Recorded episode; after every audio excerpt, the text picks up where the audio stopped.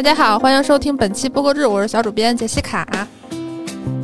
首先呢，本周是比较特别一点，就没有平台动向，我们直接从播客动向开始。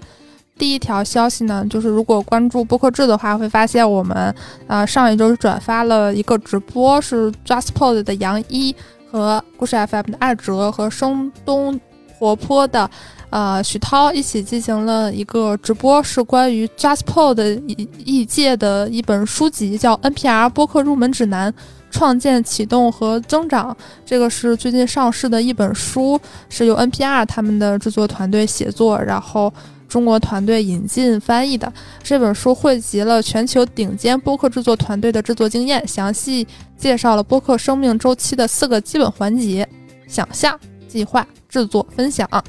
然后这本书定价八十八元，大家在各大电商平台搜索这本书的书名就能看得到。呃，我看这个推送里对它的介绍是一本播客绿宝书，是一本可能更接近于工具书的定位。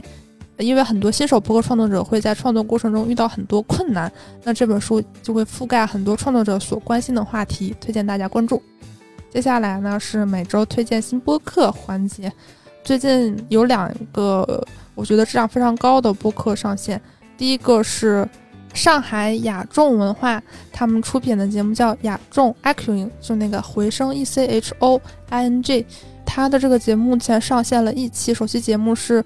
特别有名的译者于适，他来担任特约主持，和大家一起探讨跟诗歌有关的话题。这个节目介绍也是说，这个节目将会围绕诗歌相关的一些文学主题来进行对谈。这个定位确实是比较少见。我听了一下节目，很有制作感，也非常的有深度，推荐大家收听。下一条呢是一个品牌播客，是由高杰斯推出的深夜专车。这个播客主要我我自己理解的话，是配合他们整体的这个市场宣传活动。前一阵子高杰斯在两档播客展开讲讲和闲着时间进行的投放，就是围绕女生不简单来进行了一个节目的定制话题。当然，他们也不仅仅是投放了播客，他们还在 B 站和其他的很多平台都进行了一定的市场推广。然后他的这个节目里头有，比如说邀请文琪、谢安然一些比较知名的嘉宾，然后来邀请登上他们的这个推广概念，就是深夜专车，来跟他们进行一个对谈。然后这个节目应该就是同期的录音，我猜我还没有确定，但应该就是说有视频，然后他会把音轨放到播客上。呃，我听了一下，虽然音质比较一般，但是时间不长，十几分钟，听一听还是很有意思的。就相当于是一个市场推广的配合动作里头，播客渐渐成为了一个标配。也期待高杰斯可能接下来推出真正的专属品牌的播客。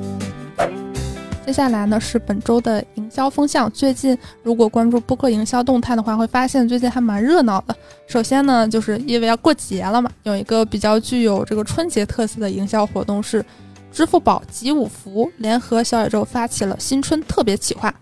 我们为什么还想要过年？邀请了四档节目，分别是《该宇宙结婚》、《日坛公园》、《姜思达》、《无聊斋》，来围绕过年相关的话题进行探讨。首期节目那个已经上线了，啊，是《该宇宙结婚》聊民俗的这一期。然后整体它的这个介绍就是说，说说过年的期待，围炉谈话，辞旧迎新。目前这个活动涉及到的节目还在陆续上线中，大家在小宇宙首页应该很快就能看到了。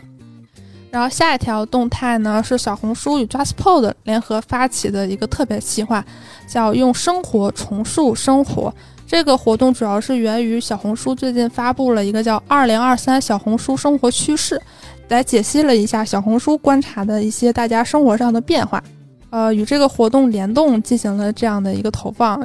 他邀请了几档播客，分别是。杯弓蛇影、忽左忽右、结伴同行和剧谈社一起探讨我们生活中酝酿的变化。节目基本上已经上线完了，大家可以关注收听。最后呢是本周的海外动向。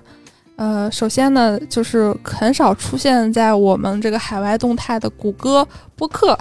但是其实谷歌播客他们在这个海外市场的占有率还是可以的。基本上都会出现在前十吧，前三可能很少看得到它，但是前五、前十还是经常能看到谷歌播客的身影。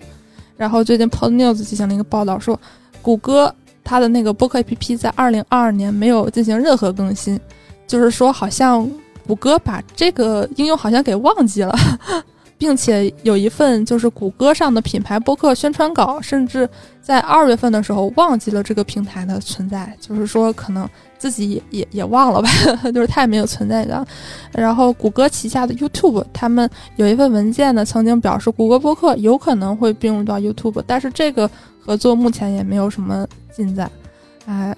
它显示说，谷歌播客在十二月它的市场占有率还是挺高的。比如说在 b u z s p r o u t 上，它在所有播客的播放量占了百分之二点六。虽然这个量级听起来不是特别大，但是它其实是第三大播客应用吧，就是仅次于苹果播客和 Spotify，真的蛮可惜的。期待接下来看到它的更多动态。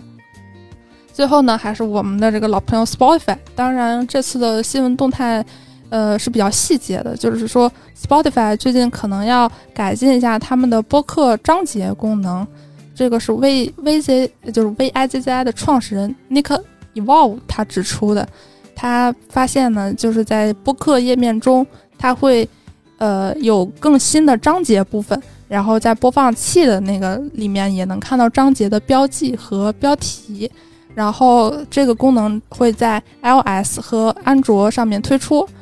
然后现在呢，Spotify 它的功能呢是，呃，有一点像小宇宙那个时间戳，就是你输入时间点，你可以在 Show Notes 里头这样进行的一个时间轴的标记，和 YouTube 比较像。那接下来它的这个功能会进一步细化，就相当于大家可以在播客页面中直接选择章节，就是不是选时间点。然后大家如果用过 YouTube，可能或者是 B 站的部分节目也会有支持这个功能，就是相当于改善大家的收听体验。